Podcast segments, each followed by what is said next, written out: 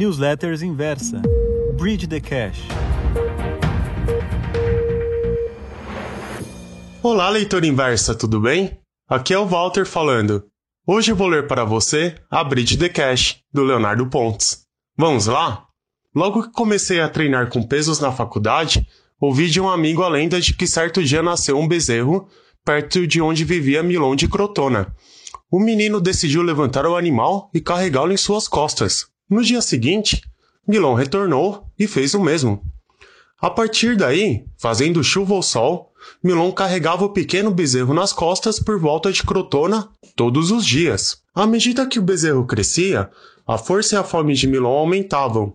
Sua dieta consistia em 10 quilos de carne, 9 quilos de pão e 10 litros de vinho. Até que depois de quatro anos, para espanto de todos, ele entra no estádio olímpico carregando um touro nas costas, logo antes de abatê-lo, assá-lo e comê-lo inteiro. Meu amigo me contou a história para mostrar que o esforço consistente, executado dia após dia, tem o poder de trazer enormes resultados. Você já deve ter escutado outras formas de pregação do mesmo tema, com máximas do tipo: Você é o que você come, ou de grão em grão, a galinha enche o papo. Para ficar mais bonito, cito Aristóteles: A excelência é um hábito. Centavo ou milhão? Para evidenciar como o esforço constante é compensador, vou contar uma história hipotética para você. Digamos que você e seu amigo estão saindo de um bar, após algumas cervejas, de madrugada. Como não devem dirigir, decidem ir caminhando. De repente, vocês veem uma grande névoa saindo de um bueiro, de onde piscam raios, luzes e uma voz ecoa. Talvez corajosos por personalidade, talvez um pouco imprudentes por todo o teor alcoólico do sangue, decidem se aproximar do bueiro.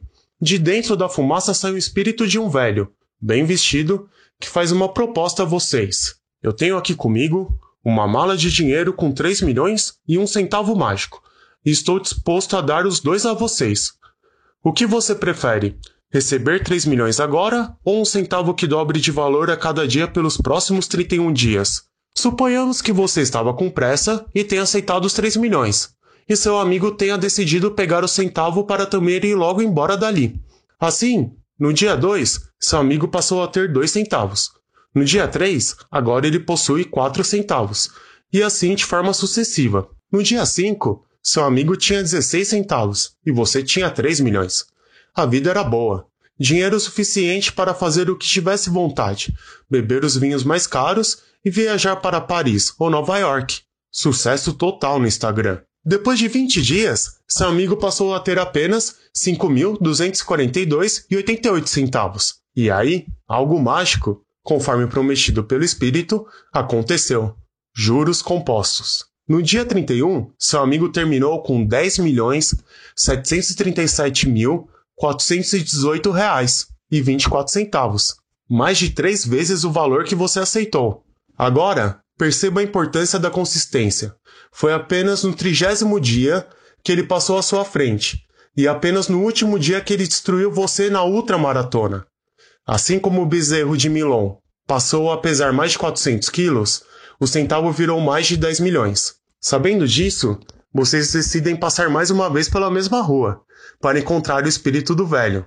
Ele aparece de novo e pergunta: O que vocês querem? Vocês respondem: O centavo, apressadamente, com um sorriso no rosto, feito dois idiotas. Ah, sim, estava aguardando vocês. Olha, é o seguinte: aquele centavo mágico era o último, mas eu tenho um outro aqui que funciona da seguinte maneira: ele tem 70% de chance de dobrar de valor ou 30% de chances de ficar do mesmo tamanho a cada dia. Além disso, eu era banqueiro quando vivo e vou precisar de uma garantia.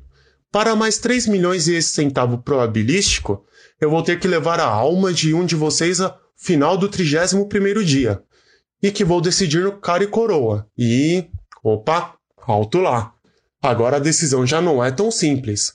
O que a alma velha do banqueiro introduziu foi uma questão comum a todos nós: risco e restrição de tempo. Afinal, você sabe que deve poupar e investir para tempos mais difíceis, mas ninguém sabe quando vai morrer e, portanto, se seria melhor aproveitar a vida enquanto tem disposição para isso.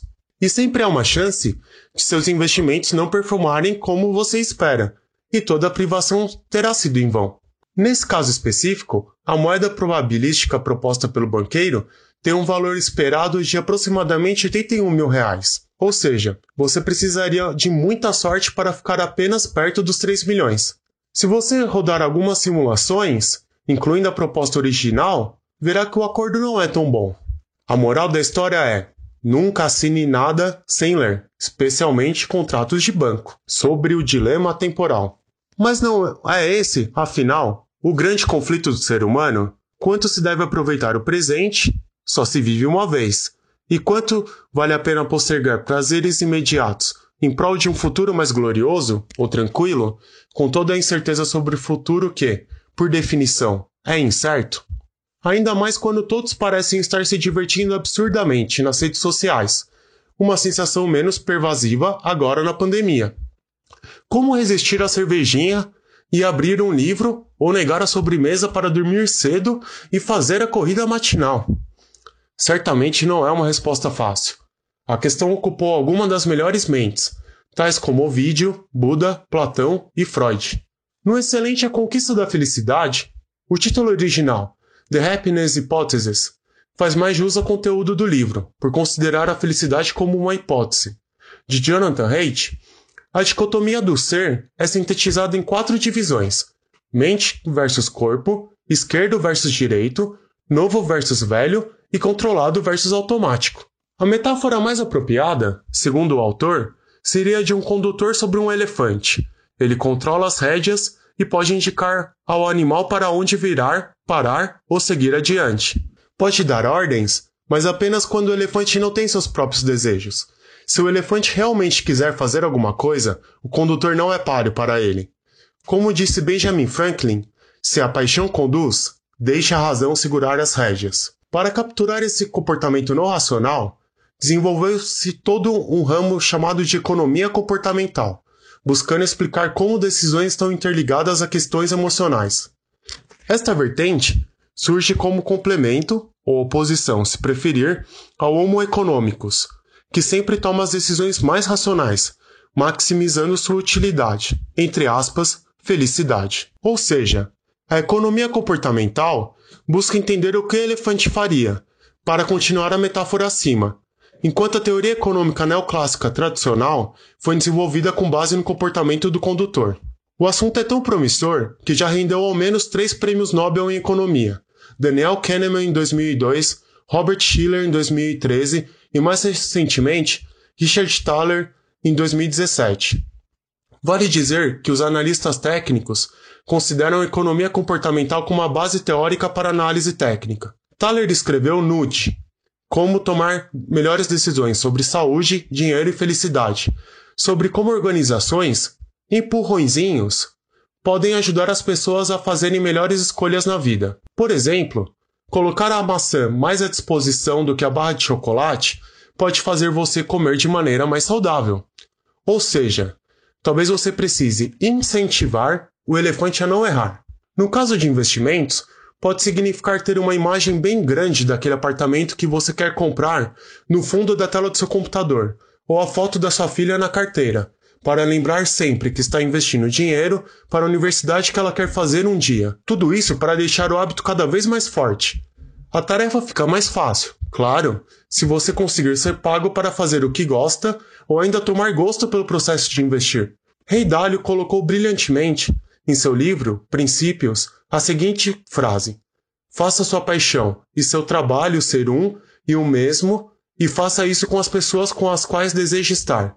É quase uma festa da firma todos os dias. Aliás, imagino que o Milon de Crotona deva ter se divertido absurdamente carregando aquele bezerro nas costas, especialmente depois dos 10 litros de vinho por dia. Assim como um centavo probabilístico, as coisas por vezes não saírem como esperado no início, não significa que você deva desistir de seus objetivos, mas que sim que você também deva entender que a jornada até lá tem a capacidade única de transformá-lo em alguém digno da recompensa final. É como bem lembra Jordan Peterson, em 12 Regras para a Vida. O sucesso é realmente um mistério, a virtude que é inexplicável. Para falhar, você meramente precisa cultivar alguns maus hábitos e esperar sua vez. E uma vez que alguém tenha passado o tempo suficientemente cultivando maus hábitos, e aguardando sua vez, essa pessoa fica menor. Muito do que poderia ter sido já se dissipou, e muito do menos do que se transformou agora é real. As coisas deterioram por si próprias, mas os pecados dos homens aceleram seu decaimento. Só posso dizer, portanto, uma coisa: vá atrás do seu bezerro. Vá buscar seu centavo mágico. Seja tudo o que puder ser. Essa foi a Bridge The Cash dessa sexta-feira. Eu vou ficando por aqui. Um abraço, ótimo final de semana e até mais!